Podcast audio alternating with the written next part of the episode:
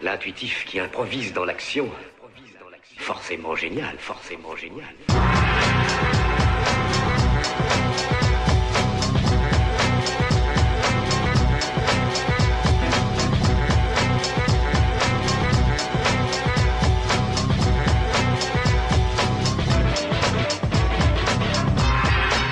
Hola, bienvenidos al laboratorio fotográfico de Radio Fotolibre, al episodio número 6 del podcast de la fotografía libre con software libre.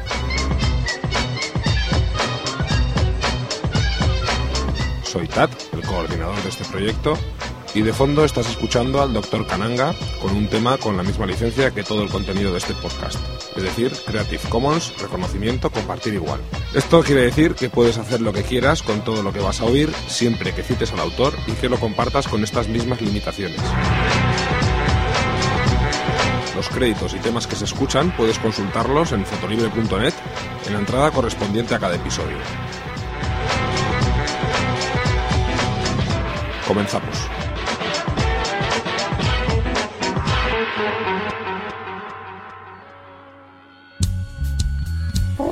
Foto Libre, fotografía libre con software libre.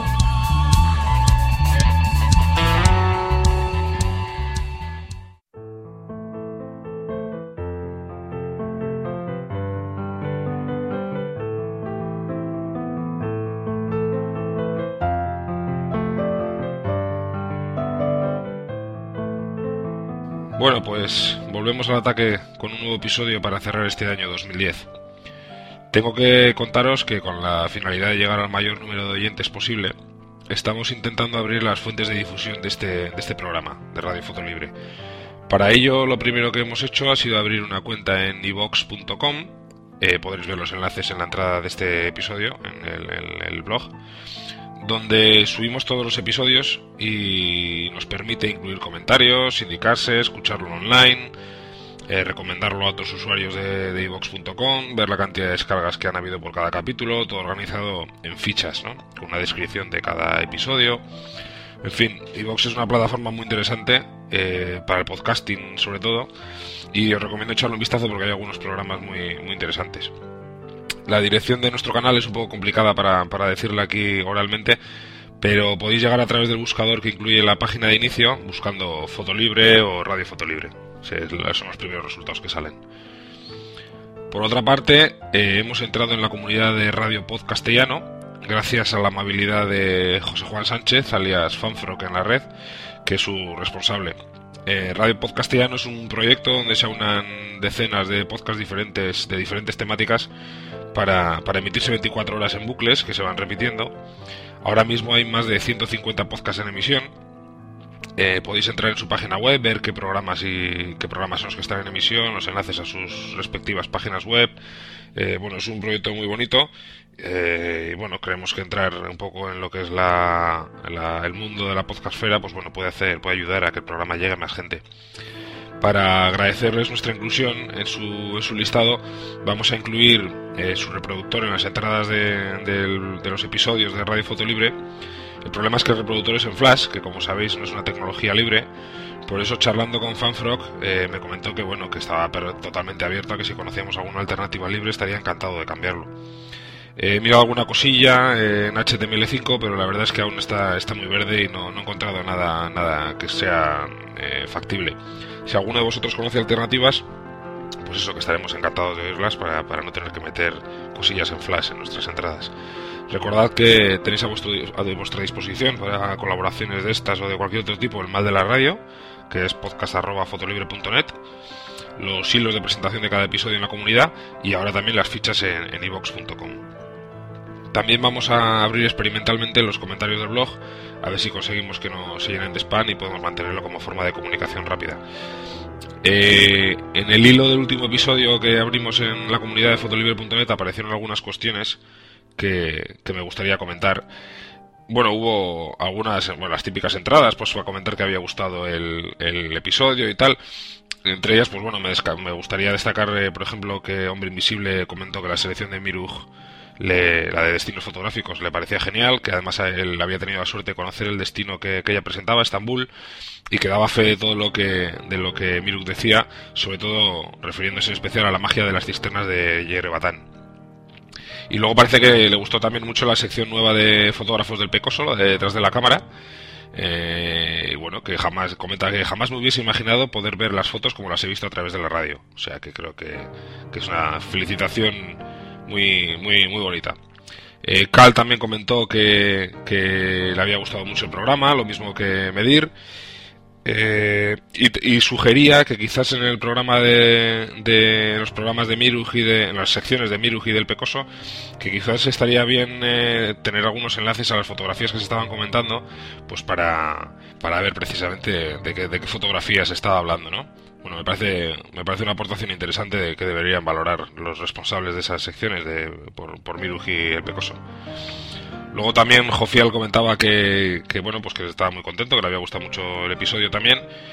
Y lo mismo, compartía con el hombre invisible en que, que daba fe que el recuerdo de Estambul está, está adornado con el sentimiento que, que, que con el que ella lo había contado, ¿no?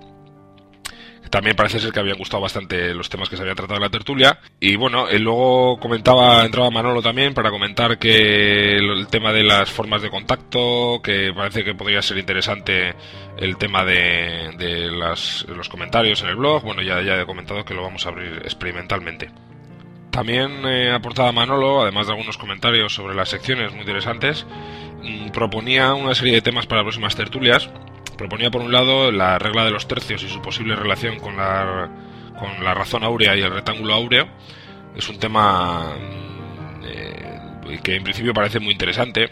Eh, las teorías sobre composición no son muy discutibles. Parece que en algunos hilos en la comunidad de fotolibre últimamente parece que hay una cierta relación entre que la regla de los tercios puede ser una simplificación de la, de la razón áurea. Bueno, creo que puede ser un tema interesante para, para meterlo en una tertulia. En próximos episodios lo, lo meteremos sin duda. Y luego también una discusión sobre HDR, el titula la posible discusión HDR, ángeles y demonios. Bueno, creo que, es otra interesante. No hay mucho partidario de, del HDR artístico dentro de, la comunidad de foto libre, pero bueno, puede ser un tema, mm, un tema para, para debatir, desde luego. Luego también había participó Jordi entrando pues comentando que le había que había algunas cosas que, le habían gustado también mucho y tal, pues encantados, encantados de recibir vuestro apoyo y encantados de que sobre todo de que os guste el, episodio. Sin más, no me enrollo no me enrollo más todavía y os dejo con los sumarios de contenidos del sexto episodio de Radio Foto Libre.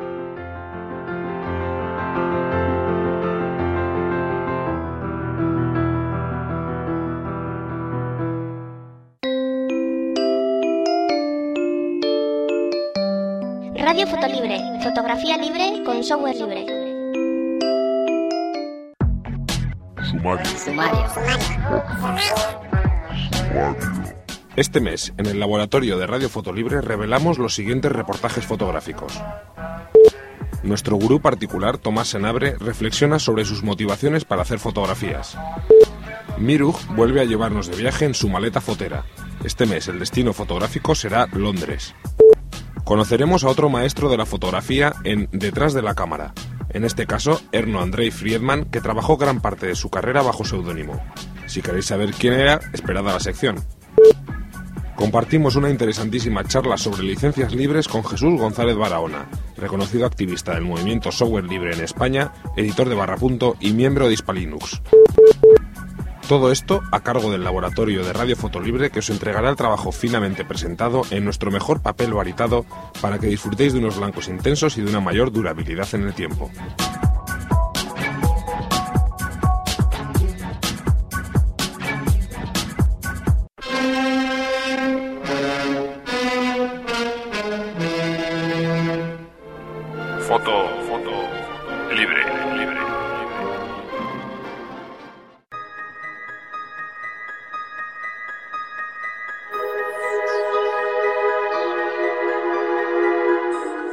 volvemos sobre una reflexión que seguramente es distinta en el caso particular de cada fotógrafo. ¿Por qué hago fotos? Tomás Senabre retoma este tema para compartir con todos nosotros su visión.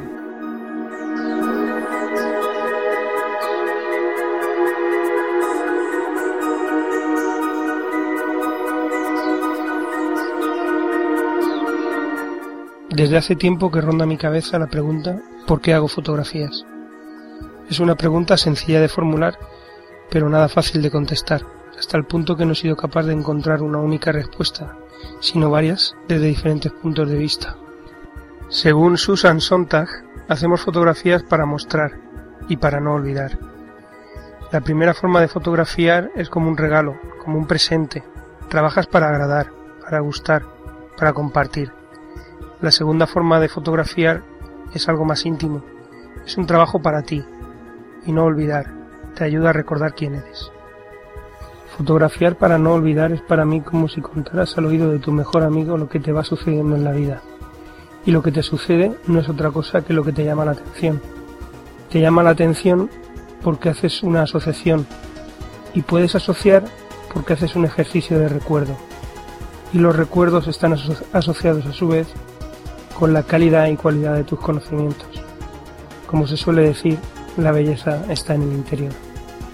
Al principio, todo mi tiempo se iba en aprender la técnica, cómo hacer fotos. No me interesaba la creatividad o la expresión de mis fotografías, me limitaba a copiar el discurso de otros y de otras. Cada foto estaba ya en mi cabeza. Deambulaba por el mundo buscando patrones y signos que tengo aprendidos, palabras de otros. Pero esto no es malo, simplemente es una fase más del aprendizaje. En teoría debe de llegar un momento en que reconozca mis emociones y tenga la necesidad de proyectar este sentir a través de mi capacidad creativa. Fotografío como reto, para encontrar ese momento en el que reconozca mis fotografías como mías, como un reflejo de mi sentir. La fotografía creativa pretende mostrar mi sentir ante una imagen. Para ello cada fotografía te obliga a un trance a medio camino entre los sueños y la conciencia, entre lo que se siente y lo que se percibe. Cuando se decide hacer una fotografía, el tiempo parece ralentizarse, todo se detiene a tu alrededor. La conciencia, lo que podemos ver y tocar, está claro porque lo tenemos frente a nosotros, pero para hacer que esa información resuene con nuestra respuesta emocional, con lo que imaginamos en nuestro interior, nos obliga a desconectarnos parcialmente de la conciencia y dejar entrar a la imaginación, la previsualización de la imagen, como si soñara despierto. Justo antes de pulsar el disparador, volvemos a dar el control a la conciencia, que es la que sabe de técnica para crear una imagen que evoque lo que sentimos en los posibles espectadores de nuestro trabajo. Lo que me atrapa de este instante no es el proceso en sí, que casi nunca lo logro aplicar como lo he descrito. Es precisamente la, sensación que me provoca las pocas veces que lo consigo. La fotografía también posee características que la hacen irresistible. Por ejemplo, la alta tecnología, la credibilidad, la capacidad de reproducción y divulgación. La fotografía no requiere del autor que posea un don artístico especial, Cualquiera puede encontrar en la fotografía un medio ideal para emocionar a través de la percepción visual. Creo que es la única disciplina en la que puede obtenerse una obra de arte casi por casualidad. Esta capacidad de sorprender con resultados inesperados también me resulta mágica e inquietante a la vez por no saber predecir estos resultados. Bueno, creo que ya os he calentado bastante la cabeza por, por hoy. Así que que tengáis unas felices fiestas y próspero año nuevo. Hasta luego a todos y a todas.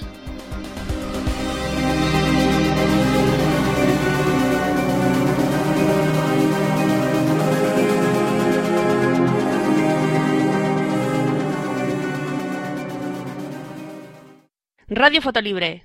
Mándanos tus sugerencias a podcast.fotolibre.net.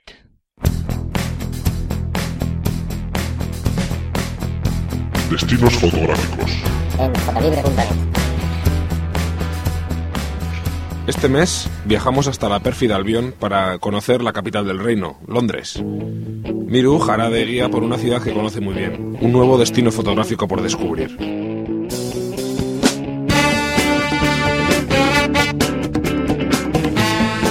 Destino de hoy lo tengo un poco visto, pero os aseguro que se me ocurren mil y un sitios que fotografiar en Londres. Y supongo que igual que a mí, a muchos de vosotros, desde los más típicos, las cabinas de teléfono rojas, el Big Ben y el Parlamento, Westminster, Trafalgar Square, hasta los más inusuales, ese pub de puerta dorada y ambiente oscuro, una paloma que ha decidido jugar con vosotros a cazador Presence en James's Park o la TARDIS del Doctor Who, quién sabe. Conocida como una de las ciudades más cosmopolitas y modernas de Europa, es a la vez cuna de tradición y humor negro. Y para humor el de mi madre, que hace un par de años, al llegar al monumento de la reina Victoria, justo frente al Buckingham Palace, se puso a cantar la marsellesa. El lugar, aparte de traerme a la memoria risas, un viento imposible de aguantar y más risas representa todo lo que la Inglaterra colonial pudo ser y fue. Es fundamental para entender la esencia británica.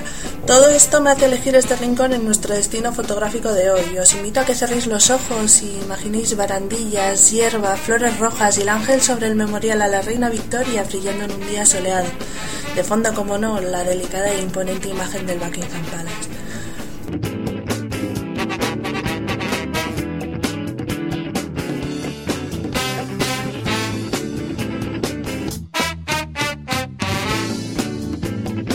Por otro lado, como el consumismo ahora que nos acercamos a la Navidad es el rey de las conversaciones, es mi deber señalar que en Londres hay muchas y muy diversas zonas comerciales, desde Portobello Road hasta Covent Garden, pasando por Regent Street.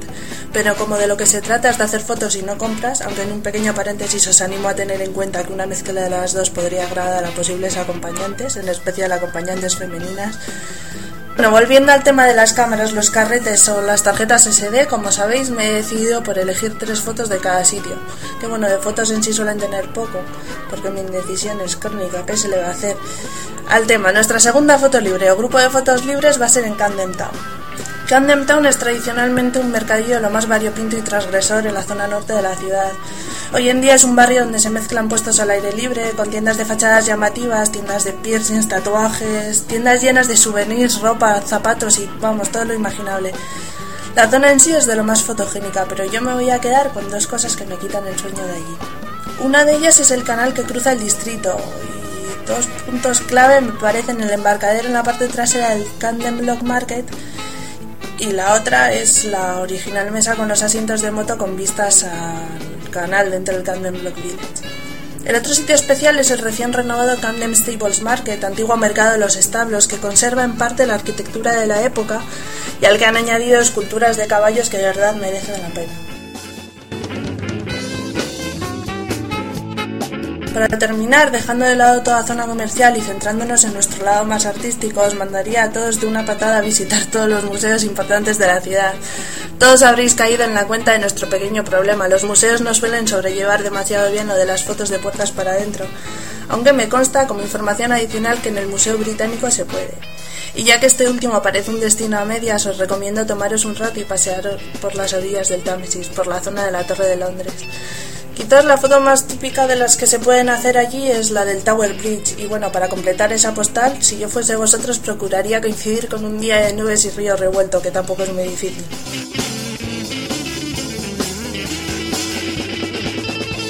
Despedirme vamos a reflexionar un poco sobre qué sería Londres sin el mal tiempo. Yo creo que perdería todo el encanto y sé que le hace falta y mucho para las Olimpiadas de 2012. Así que vamos a dejarles con su niebla, su lluvia y su probable deficiencia de vitamina C. Y aunque en España no hemos llegado todavía a los 17 bajo cero de allí, parece que el frío nos va a acompañar a estas fiestas, así que no seáis tontos y aprovechad el calor humano. Soy Miru y os deseo unas muy felices fiestas fotolibreros.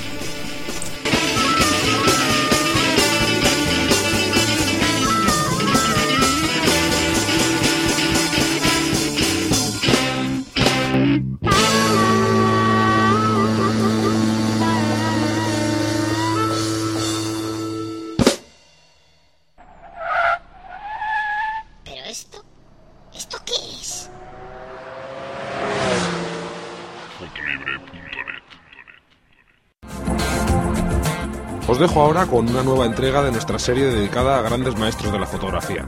Hoy, con todos vosotros, Erno Andrei Friedman. Detrás de la cámara.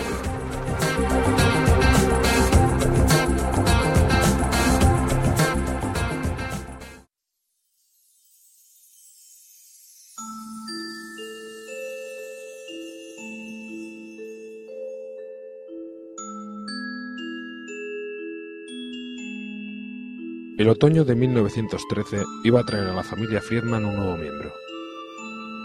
La señora Friedman, diseñadora de modas y esposa de un pensador intelectual con influencias aristocráticas, salía de cuentas. Efectivamente, el 22 de octubre daba a luz a un bebé al que su padre había decidido llamar Erno Andrei Friedman, aunque cariñosamente se referirían a él como André.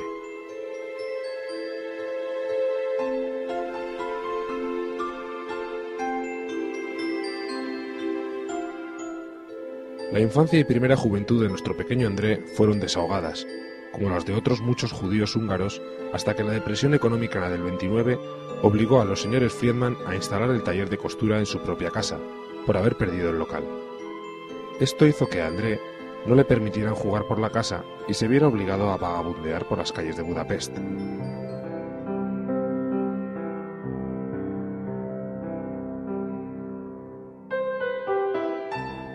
Su compañera de travesuras fue Eva Besnia, quien desde muy joven tuvo un gran interés por la fotografía.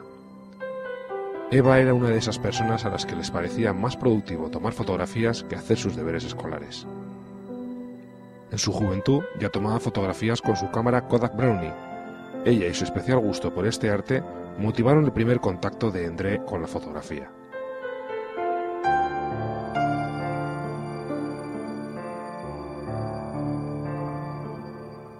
El tiempo fue pasando y André comenzó a interesarse por los círculos artísticos y políticos que florecían en la convulsa Europa de los años 20. Aunque no siempre fue fácil para un judío. A los 17 años y esperando terminar su vida escolar, André conoce a una de esas personas que moldearían su vida, uno de esos buenos amigos que emprendían sus senderos con excelentes consejos, apoyo económico oportuno, conexiones apropiadas, sugerencias artísticas y concepciones acerca de la vida. Este ilustre personaje se llamaba Lajos Kasak, quien con tendencias socialistas se decidió a ayudar a cualquier artista con corrientes constructivistas. Sin embargo, estas amistades y contactos provocan que a los 18 años se vea obligado a abandonar Hungría, entonces ya bajo un gobierno fascista.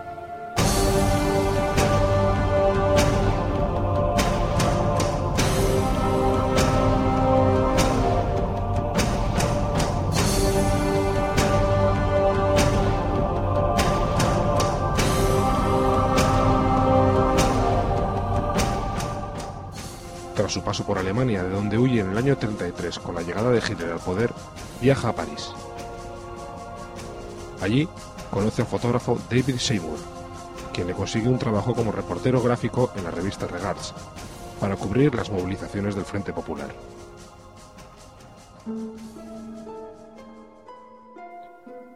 Entre el 32 y el 36, Ernest vive en Francia, aunque se mueve continuamente intentando escapar del nazismo. Es entonces cuando conoce a la fotógrafa alemana Gerda Taro, que acabaría siendo su novia.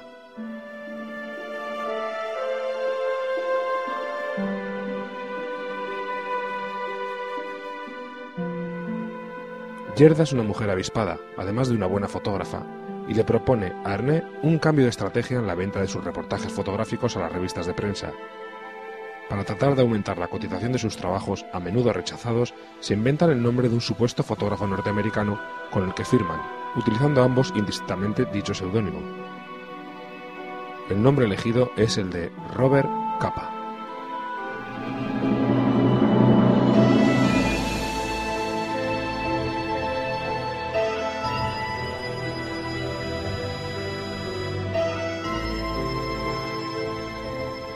Sus trabajos comienzan a ser publicados en revistas americanas, especialmente cuando se trasladan a España, para cubrir los principales acontecimientos de la guerra civil que estaba desgarrando el país.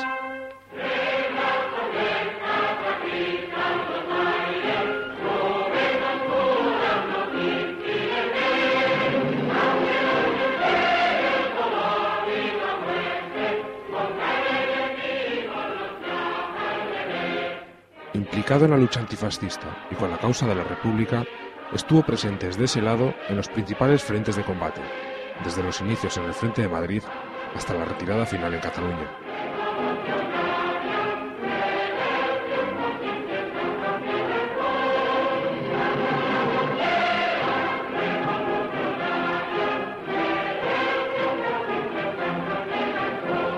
Siempre en primera línea. Es mundialmente famosa su fotografía Muerte de un miliciano, tomada en Cerro Muriano, en el frente de Córdoba, el 5 de septiembre del año 36.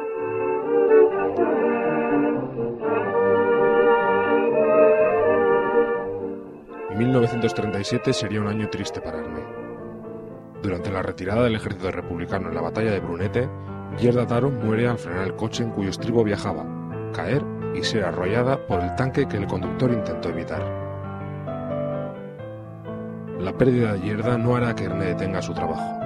Cubre la invasión japonesa de China, ya en los prolegómenos de la Segunda Guerra Mundial. De allí viajará a Italia, Londres y norte de África, cubriendo los principales escenarios bélicos de la guerra.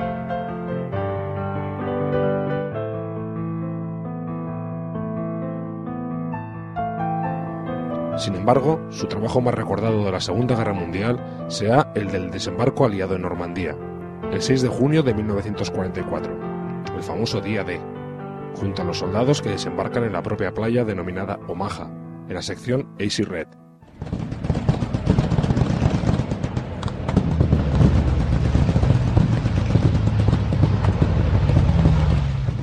Los impactos de balas se los comieron los primeros en bajar del bote, yo tuve que lanzarme por la borda y arrastrarme bajo el agua hasta la playa.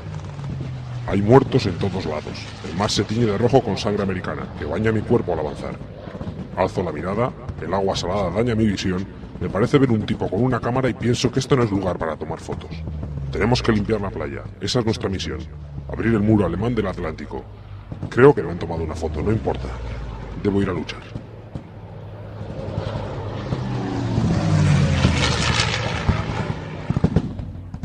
Desde el aire, AC Red debía de parecer como una lata abierta de sardinas. Enfocando desde el punto de vista de las sardinas, el primer plano de mis fotos estaba repleto de botas mojadas y caras pálidas. Por encima de las botas y las caras, las fotos estaban llenas de humo de metralla. El fondo lo formaban tanques ardiendo y lanchas hundiéndose. Poco después, Hugh Rayleigh un soldado raso de la compañía F del segundo batallón del regimiento 16 de la primera división de infantería saltaba de su lancha de desembarco a menos de 50 metros de tierra firme. Riley, que todavía hoy en día tiene una bala alojada en el pecho debido a las heridas que recibió durante el desembarco, ha declarado recientemente que Capa le ayudó a llegar a tierra firme. Me sorprendió verla allí. Vi que llevaba la chapa de prensa y pensé, ¿qué coño está haciendo aquí este tío?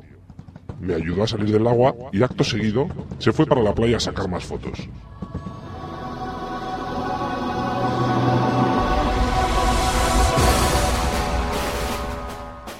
Capa realizó 108 instantáneas en las dos primeras horas de la operación Overlord, antes de regresar a Gran Bretaña a bordo del mismo buque. De todo el trabajo de Capa en el día D, solamente sobrevivieron 11 fotos. Esto fue debido a un accidente en la sala de revelado de Time Inc. en Londres, en la cual se aumentó el calor en la máquina de secado. Las fotos fueron publicadas con una leyenda que decía, la inmensa excitación del momento hizo que el fotógrafo Robert Capa mueva su cámara y desenfocara sus fotos. Robert Capa desmintió lo dicho por la revista Life sobre el momento y la excitación en las fotos. En 1947, Capa creó junto con los fotógrafos Enrique Cartier-Bresson, Roger Van Diver y David Seymour la agencia Magnum Photos, donde realizó un gran trabajo fotográfico, no solo en escenarios de guerra, sino también en el mundo artístico, en el que tenía grandes amistades entre las que se incluían Pablo Picasso, Ernest Hemingway y John Steinbeck. En 1954, encontrándose en Japón visitando a unos amigos de antes de la guerra, fue llamado por la revista Life para reemplazar a otro fotógrafo en Vietnam, durante la Primera Guerra de Indochina.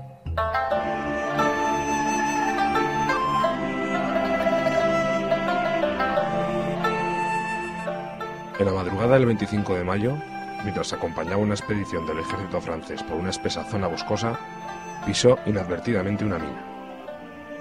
Y murió, siendo el primer corresponsal americano muerto en esta guerra, y terminando así una azarosa vida profesional, guiada por una frase que popularizó. Si tus fotos no son lo suficientemente buenas, es que no te has acercado lo suficiente.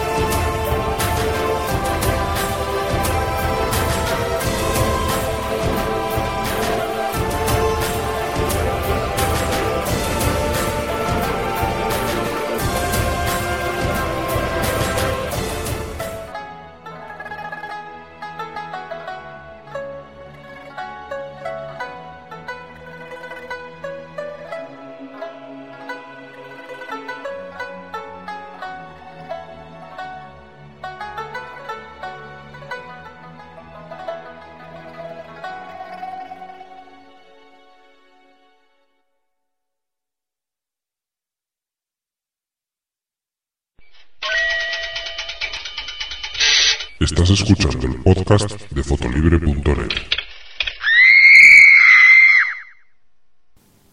Al finalizar la jornada de producción de obras libres de la que os hablamos en el episodio quinto de Radio Fotolibre, tuvimos una interesante charla con el organizador del evento, Jesús González Barahona.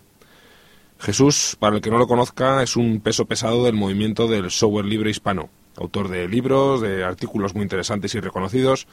Es además colaborador del proyecto Debian, entre otros, y fundador de Barrapunto. En nuestra charla tocamos básicamente dos temas. Por un lado, compartimos nuestra visión sobre las licencias libres y la motivación para su producción, y por otra, un futuro proyecto de organización de un evento de premios para creaciones libres. Os dejamos con parte de esta charla. Yo creo que a veces parece tontería, pero los árboles no nos dejan ver el bosque. Colegota, fotógrafo y administrador de fotolibre.net. Estamos hablando de las licencias cuando lo que realmente nos está importando es otra cosa. O sea, eh, nuestra idea es compartir. Es decir, que lo que hacemos unos pueda servir para otros. A mí, por ejemplo, me parece una aberración que alguien que, digamos, mm, llega a desarrollar, igual me da una obra artística que sobre todo mm, una obra literaria o un programa de ordenador o cualquier otra cosa, realmente eh, está aprovechando el conocimiento adquirido de toda la humanidad. Es decir, nadie nace enseñado, nadie nace sabiendo ni hacer programas ni escribir novelas. Eh, y sin embargo, está exigiendo para él unos derechos y unas mm, limitaciones que no ha exigido a las fuentes de las que ha bebido, por decirlo de alguna manera. O sea, un, físico por ejemplo, puede llegar a crear una teoría de tal y, y coge y la patenta. Eh, la teoría o su aplicación y sin embargo ese físico y es un ejemplo no es porque tengamos uno enfrente sí, eh, la biotecnología es quizá más, más en física no sí no pero ese físico es la, es o, o, ese escritor o ese lo que sea en realidad se está nutriendo de cosas que ha aprendido desde el colegio la universidad eh, la comunicación con otros seres humanos y sin embargo dice vale pero ahora lo que he hecho yo con todo esto que he cogido gratis por ir al, al diálogo este eh, resulta resulta que ahora yo prohíbo que uséis esto. Tema de patentes por un lado o de propiedad intelectual por otro. Jesús María González Barahona, doctor en Ingeniería de Telecomunicación y activista reconocido del movimiento de software libre. El problema, claro, es el problema del incentivo. Todo esto, hay muchas formas de verlo. Hay gente que lo ve casi como un derecho natural, pero en realidad históricamente yo creo que es el, único sentido real que tiene es los autores tienen que tener algún incentivo para producir. Lo que ocurre es que la situación de los autores de la producción y, las, y los costes que tenía hacerlo y distribuirlo sobre todo en el siglo XVIII o en el siglo XIX no eran los mismos que tenemos ahora. Entonces yo creo que si realmente no tuviéramos, por ejemplo, producción de novelas, habría que incentivarla porque queremos novelas o queremos películas o queremos música. Pero si los humanos, como decíais antes, somos creativos por naturaleza y además tenemos herramientas técnicas para que cualquier creación se pueda difundir fácilmente, se pueda mejorar, se pueda adaptar, entonces, el problema es los incentivos que estaban diseñados antes ya no son tan necesarios y, se han convertido en contraproducentes, porque en muchos casos lo que están es cortando justamente el trabajar con el trabajo de otros, que es lo que toda la vida se ha hecho. Y, y yo creo que, que, es un problema de balance. O sea, yo sigo pensando hacen falta incentivos para los autores, pero los incentivos adecuados no son los actuales. Nos hace falta otro tipo de incentivos. Por ejemplo, por eso yo sí creo en que es conveniente respetar la autoría en las licencias y que las licencias que no respetan la autoría son, entre comillas, malas para la mayoría de los autores. Porque es una forma mínima, si quieres, pero de incentivarle. Por ejemplo, de, de proporcionarle modelos de negocio alternativos basados en su obra, pero que no sea que comercializa su obra. O que simplemente el tío pues, le, le ayudas a, en su, con su ego, que también es un, es un motivo. ¿por qué no? Final se puede convertir en Exactamente, pues eh, genera alguna prestigio. Yo creo que si tú eres un buen fotógrafo y eres conocido como un fotógrafo, acabas teniendo fuentes de ingresos de una forma o de otra. Y eso no quiere decir que la mayoría o todas tus fotos incluso sean libres. La clave es que alguien te quiera pagar para que hagas, por ejemplo, un reportaje. Sí, es, lo, es lo que... Manuel Pancorbo, usuario de fotolibre.net y fotógrafo. Decía yo a, a, a unos contertulios que, que, estaban criticando lo del Get Images, cuando yo les decía que yo tengo todas mis, las pocas fotos que tengo en Flickr y, y en, en que es donde tengo la galería principal, las tengo licenciadas con, con, con solo autoría, no comercial, y dices, bueno, y si alguien te coge una, una foto y gana dinero, digo, oye, pues eh, es estupendo, me, me, mejor para él. O sea, quiero decir que, que no hay ese... Eh, que, que- el, que el- tema de- de- del, del dinero no es, lo que, no es lo- no es lo que yo busco. Si al final eso revierte en un prestigio para mí, a lo mejor en un futuro le puedo sacar rendimiento o a lo mejor no, pero La clave no es pensar cuánto ganan los demás, sino pierdo yo algo con ello, porque en muchos casos, o sea, hay, hay veces donde ni siquiera es así, porque a veces sí es cierto que pierdes algo, pero en muchos casos tú directamente no pierdes nada. El único problema es que alguien pueda ganar o no ganar. A mí realmente me preocupa mucho que alguien gane algo, si a mí no me perjudica tampoco. Pues yo, fotos, yo, yo no soy nada buen fotógrafo, colo algunas fotos, pues algunas me la han cogido, la han puesto en un blog, no sé qué, manda el tío además un mensaje diciendo, oye, me ha gustado tu foto, la pongo en el blog. Eso a mí qué daño me puede hacer, aunque viviera de la fotografía. Porque esa foto no la iba a vender de ninguna manera. O sea, ese blog no la iba a haber cogido, va a coger otra libre diferente, pero no va a coger la mía, si yo la, que la pongo con otra licencia. Entonces, yo no pierdo nada. El tío a lo mejor puede te pone publicidad en su blog y gana algo, pues no sé, mejor para él. Desde luego tiene que haber ahí formas de que al final el modelo sea sostenible y volvemos otra vez a lo del incentivo. O sea, tiene que haber una forma de que el fotógrafo profesional que quiere hacer esto pues pueda vivir de la fotografía. Y eso es algo en lo que se está empezando a andar todavía, yo creo. Pero el mundo software libre se ha visto que funciona. Hay empresas muy grandes que hacen software libre y que tienen sus modelos distintos, cada uno uno les funciona mejor, otros funciona peor. Pues ahí ya llevamos 30 años de historia probando. En el mundo este de la producción libre llevamos 5 o 10 años todavía. Es... Tat, fotógrafo y usuario de fotolibre.net. Tú que, tú que estás metido en el mundo de la educación, eh, nosotros, eh, por desgracia, hace unos años que dejamos de estudiar.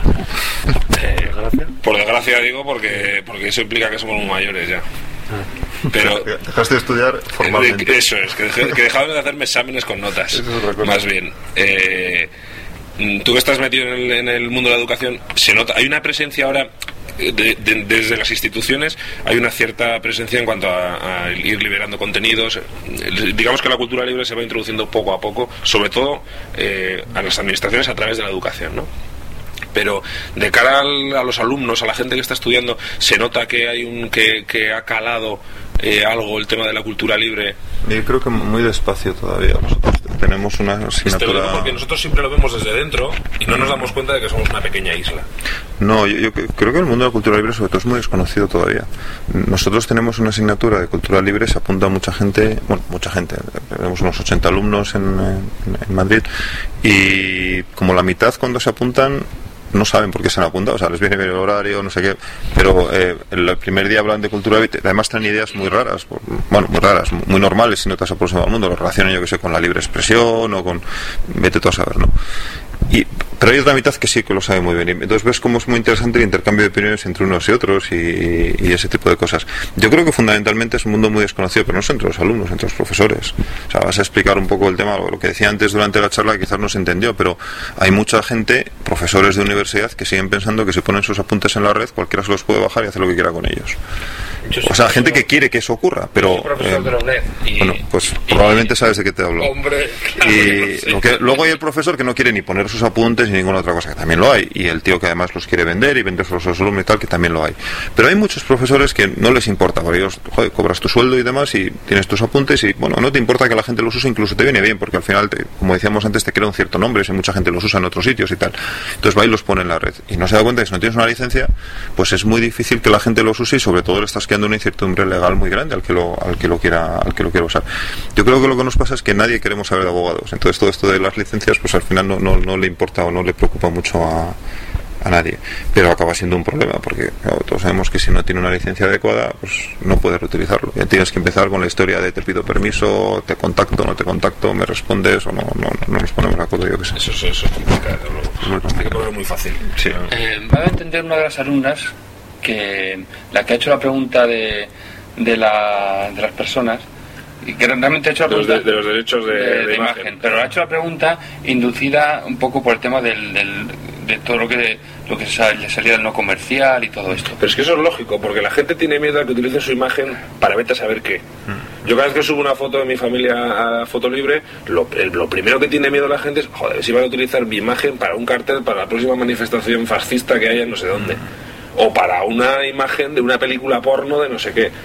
Ese miedo hay, porque, porque, te- porque vivimos en un mundo de miedos, de... de... Bueno, pues eh, esta, esta chica le pareció muy bien los argumentos, eh, has estado, has estado tú con- con- conmigo cuando hablaba con ella, ¿no? Y al final lo que venía a decir es que, es que sí, que entendió los argumentos estos de, de, de quitar la cláusula no comercial, pero que, que finalmente esa cláusula es la que le daba dinero a los abogados al final. Entonces a veces se van a quedar sin trabajo. Sé, sé que son una aproximación a lo mejor un poco... Ah, yo creo que la gente del máster espero que tenga aproximaciones más complejas que esta, pero- No, bueno, quiero decir, a lo mejor esa era una conversación de café, o sea, de, de, Sí, de una pasillo, broma, pero- eh, que era un poco de broma, ¿no? Hombre, es, es quedarse muy, Sí. muy en la superficie. De, de todas formas, sí que es cierto también que cuando entras en la industria, por así decirlo, hay cosas que sí que son complicadas. Una cosa es que los autores individuales entiendan todas estas cosas y tal, y otra cosa es que una productora, por ejemplo, pues entienda lo de la cláusula no comercial como entidad. Yo creo que es muy complicado, pero no ya por la gente individual que esté dentro de ellos, sino por la dinámica normal que tienen y hay mucha inercia que cuesta mucho romper. Y ahí es cuando eso les acaba llevando los abogados, porque al final el abogado es el que hace el informe sobre esta licencia no sirve o no sirve. Y hombre, aparte de razón no digo que no tenga de todas formas. Yo creo que causan más problemas de abogados, por decirlo de alguna forma, la cláusula NC que el no ponerla. Por eso es uno de los motivos para mí para, para no ponerla, porque la cláusula NC, sobre todo yo creo que causa inseguridad. Porque incluso tal como está definido en Creative Commons, que lo han tratado de definir con mucho cuidado, pero aún así no está claro dónde acaba la barra de no comercial. Por ejemplo, mi universidad cobra matrícula a los alumnos, vale que es una entidad educativa, pero si yo pongo una cosa NC en mis transparencias que yo estoy usando al final para que mi universidad tenga más... Es que alguien me puede poner una demanda y ganarla, porque la clave es esa, la clave no es que pone exactamente la licencia, la clave es un juez podría entender que hay lucro. Es que vale, no podría entender... sí. Claro, es directa la Bueno, no lo sé, pero, pero el asunto es que hay, un- hay, un- hay una, hay una incertidumbre, hay hay una incertidumbre legítima que es cierto que ahí pues hay trabajo para abogados, obviamente. Si eso está claro, pues no hay ese trabajo. Hay Entonces, si es- Esa parte no digo yo que no sea cierta, porque causa mucha incertidumbre legal que al final tienes que defender en un tribunal y que tiene que haber abogados por medio, obviamente. Sí, sí. La- la duda es si es una explotación directa de ese, de ese contenido también, porque muchas veces parece que una cosa es que yo lo publique en un libro por el que voy a cobrar, pero si tengo el Google Ads ese de los anuncios de Google y Claro, en la ejemplo. blog donde parece que se coge un poco más por, por pinza para explotar, lo que pasa que Ese evidentemente libro no estás- en una biblioteca en la que te cobran una ejemplo. entrada. Claro, es Sí, que- o fíjate, en, en- A veces parece que son de en el rebote, tema ¿no? este de, comerciales de rebote. de nuestros congresos de Esperanto, bueno, que la- las asociaciones de Esperanto que son eh, sin ánimo de lucro, son tal, no sé qué, tal, pero al final yo voy a, cuando se organizan unos congresos estos internacionales, la, la inscripción es bastante cara porque hay que alquilar un, un- un pabellón, un palacio de exposiciones, y al final siempre hay algo de lucro, porque parte de los beneficios de ese congreso pues van a parar a la, a la organización local para que, que tenga medios para sobrevivir y tal. Entonces, si tú vas allí y, vas con el cuento de que, yo que sé, vas, pones una, una película subtitulada, por ejemplo, ¿no? Que, que se da muchas veces ahora últimamente en los congresos. Y dice, no, es que esto es una, una organización sin ánimo de lucro y estamos un poco difundiendo cultura y tal. Pero ya esos señores han pagado una entrada a ese congreso y al final eso va a generar un lucro, no solo va a pagar cosas, sino va, va a generar algo y, y alguien te puede decir, y, tío, era por poner tu mismo ejemplo, pero ya no con una universidad, sino con una entidad expresamente eh, que se hace llamar sin ánimo, sin ánimo de lucro. Eh, os- me tengo que ir y no, que- quería aprovechar para comentaros una cosa antes de, de- de irme y era a, ver un poco vuestra opinión. Em, yo tengo, creo que compartís, porque lo hemos hablado antes, la opinión de que uno de los problemas que hay con el mundo de la cultura libre es que es poco conocida. Entonces llevo un tiempo tratando de ver qué cosas se podían hacer para difundirla más. Y una, y una cosa obvia que se te viene a la cabeza es por qué no hay algún tipo de concurso, premio, lo que sea, sobre específicamente producción libre.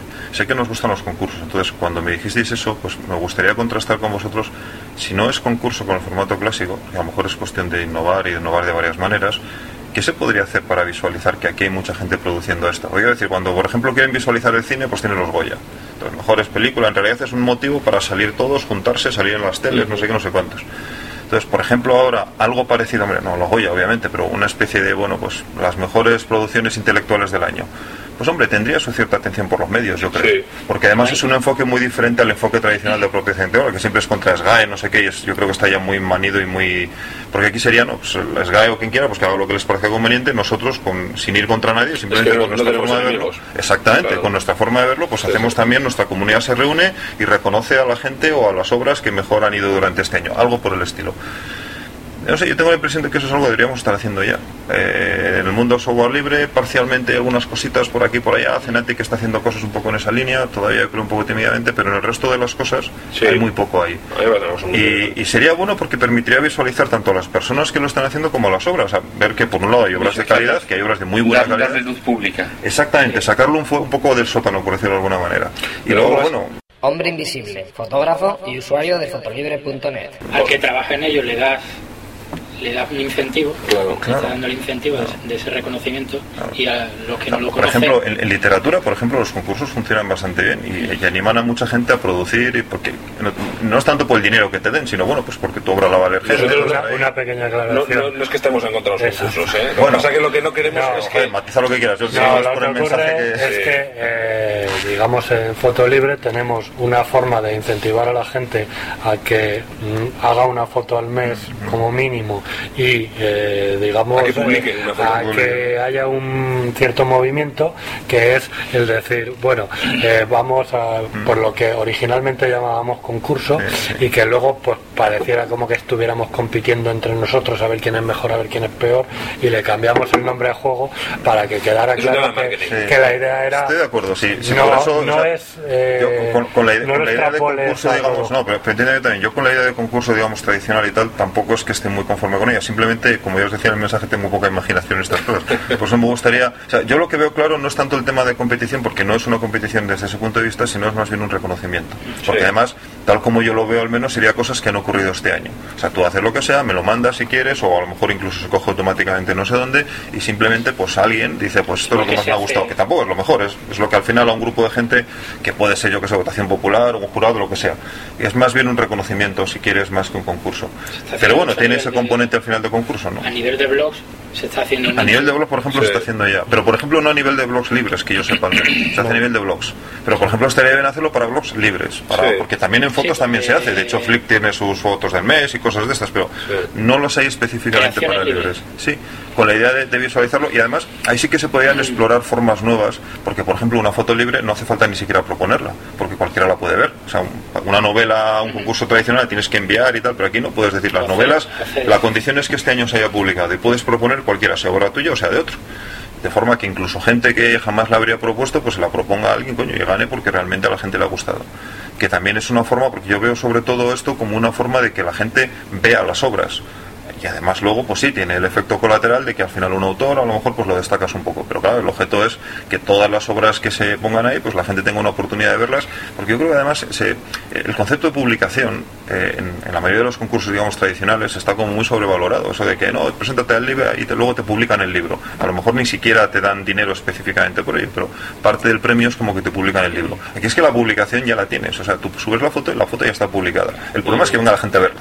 Sí. Eh, Entonces, la idea sería, bueno, pues vas a tener más posibilidades de que venga gente a verla porque va a ser parte del concurso o X o no sé cómo llamarlo. ¿no? No, pero ahí el problema que tienes yo creo que es simplemente dinero, porque realmente para que esa iniciativa tire para adelante eh, lo que necesitas es primero una difusión amplia, es decir, que no sea algo que quede entre nosotros como todo lo que hacemos en Foto Libre, que quieras que no, somos la, aldea de quizás vengo del o sea, mundo del de- software libre y, y tengo la impresión de que con poco dinero, incluso con nada de dinero, se pueden hacer bastantes cosas. Y tengo la impresión también de que la motivación para estar en el concurso puede ir mucho más allá de que si me van a dar un premio en dinero o no me lo van a dar. Aunque No, no yo decía creo que dinero aunque- para el premio, sino dinero para difundir eso. Para difundir a nivel de medios de Sí, comunicación, claro. eso yo creo cosa que mía. eso casi se difunde solo. ¿eh? Es muy fácil, ¿sabes? Lo único que hay que hacer es convocarlo en agosto. Es, es que yo trabajo con una Es, publicar en agosto. que salga un culo Sí. en Mira, la tú publicas en julio y lo recuerdas en agosto Sí, y vas a sí, salir sí. en todos los medios de comunicación de España seguro. Pero seguro. No, o sea, no vas a abrir informativo. De todas pero- formas, los medios, hombre, obviamente no a nivel de que vaya a salir en, la- en el telediario de la 1, ¿no? Pero eh, sí que hay muchos medios Yo que se interesan en ese, por, estas esa- cosas. por ese objetivo. Eh, pero eso, bueno, podría ser, ¿no? Pero eh, sobre todo al principio mm, los medios normalmente lo publican por la vertiente, digamos, curiosa. Entonces, por Claro. ejemplo, si habéis visto casi cualquier cosa que alguien haga contra la SGAE, acaba teniendo un eco mediático que te pasas. Esto en realidad no va en esa línea, ¿no? Pero eh, como forma alternativa sí que podría tener un cierto impacto. Das cuenta que al menos mi objetivo a, primera vista tampoco es necesariamente salir en el telediario. Bueno, joder, se puede salir muy bien, pero con que consigas que un número de gente que nunca se habría aproximado a esto se, se aproxime, pues a lo mejor simplemente porque un amigo mío ha subido una foto y me ha mandado un mensaje para que... Porque tiene un componente viral interesante, o sea, si consigues autores, los autores están interesados en que la gente vea su obra y lo van a difundir ellos mismos. Entonces, eso, claro, puede funcionar mucho poco o nada, dependiendo de cómo se pueda Y de organizar. la infraestructura tipo como el concurso Foto España, que tiene ahí una, una web que, Que tú pues, a lo subes pues, algo así, a lo mejor. No, no, o sea, es la, no, no lo tengo claro, por eso quería compartir a ver qué ideas eh, teníais. Algún año lo hemos pensado en hacer presencial. De hecho, estuvimos a punto de hacerlo este año. que organizamos todos los años un pequeño jornada de cultura libre, que nunca viene demasiada gente, pero bueno, eh, este año habíamos pensado con algunos amigos periodistas, no sé qué darle un poquito más de bombo y hacer una entrega de premios. Simplemente por el mismo gente que participaba en el seminario, pues que ellos hicieran un pequeño jurado y que eligieran, yo que sé, la novela que les gustara y el blog que les gustara, por ejemplo. Y al final no lo hicimos por problema de tiempo, porque además había alguien que había dado 2.000 euros para premio, tampoco es una cosa al copón, pero ya, bueno, pues tenías un, Oye, disculpa, ¿qué, qué, qué, es- qué entiendes exactamente por un blog libre? un blog que tiene una licencia de distribución libre. Ya. Hay muchos blogs que te dicen el blog, todo el contenido del blog está en Bayesea, por ejemplo. ya.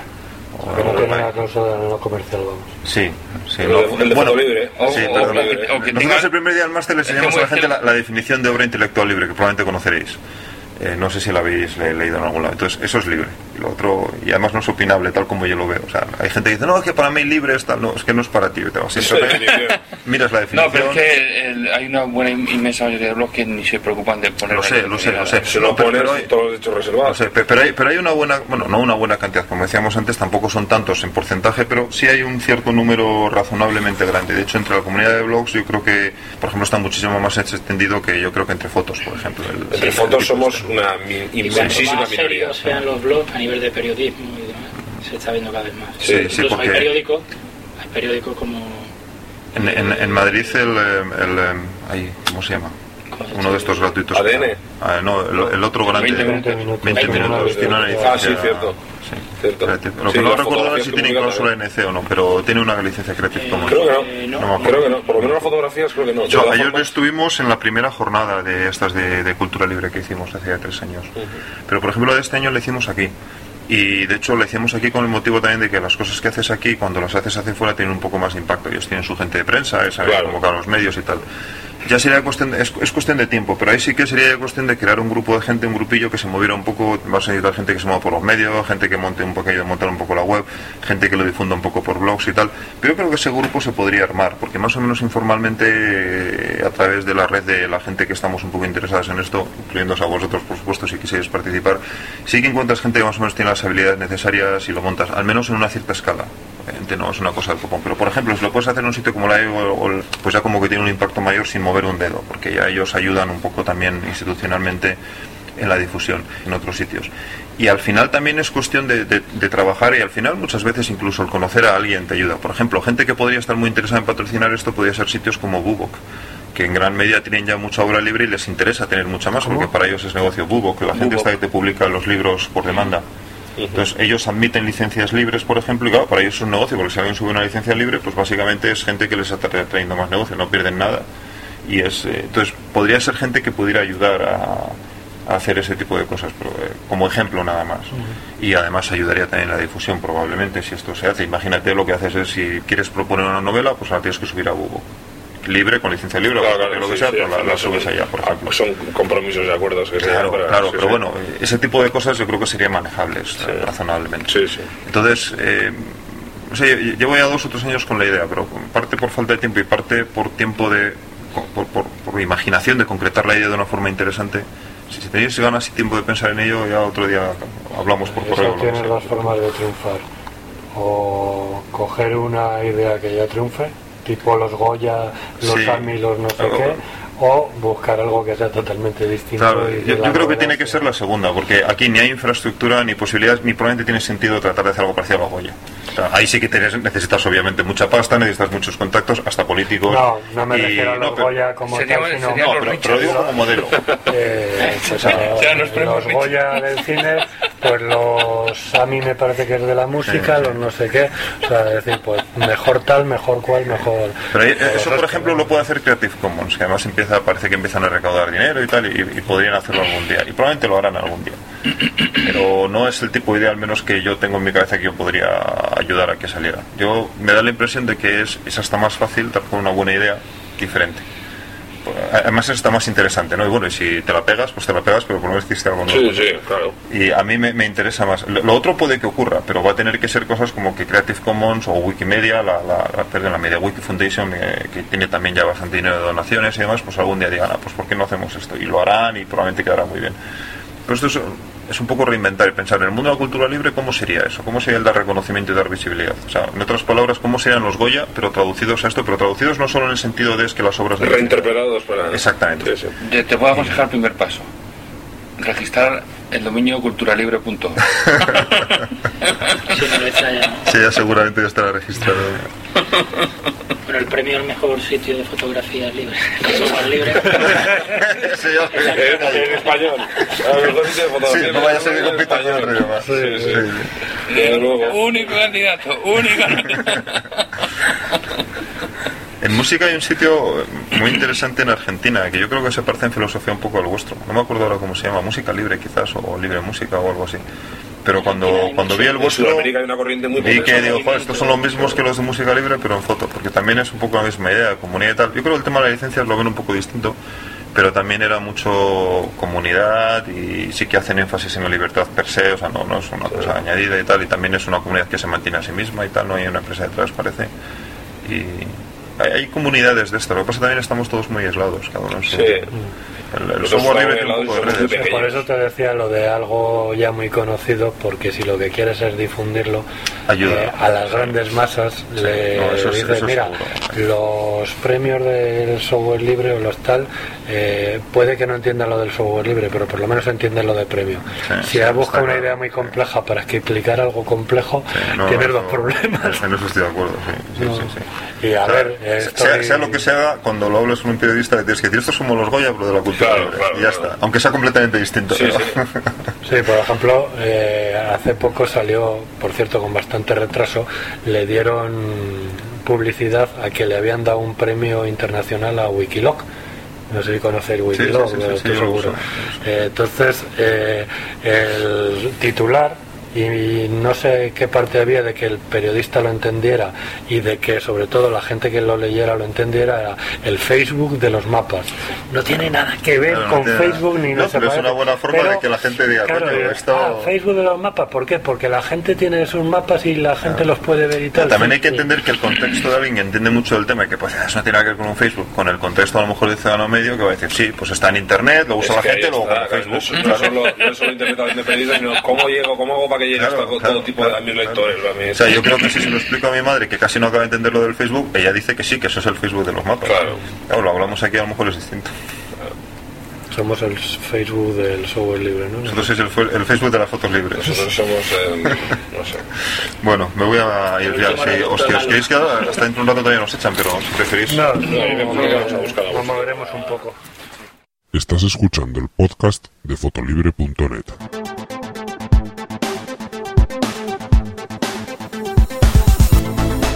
Bueno, pues esto ha sido todo por este mes.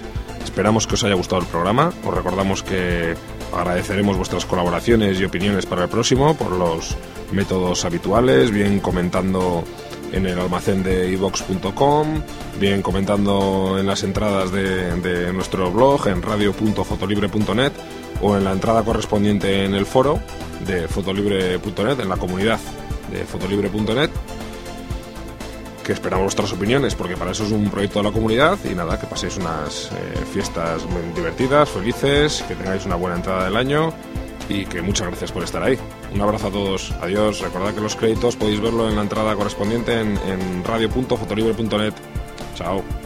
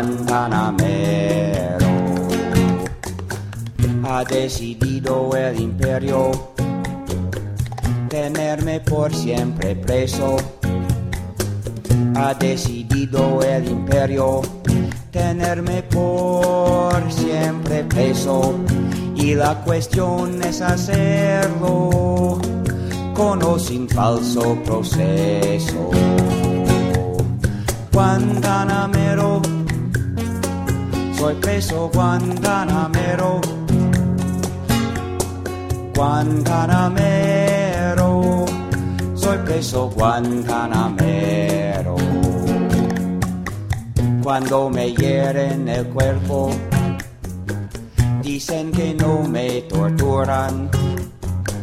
Cuando me hieren el cuerpo, dicen que no me torturan. Causan heridas profundas, de esas que nunca se curan. Guantanamero, soy preso Guantanamero. Guantanamero,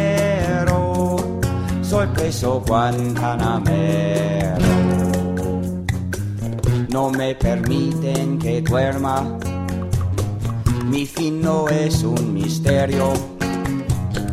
No me permiten que duerma, mi fin no es un misterio. Voy a salir cuando muera o caiga el gran imperio.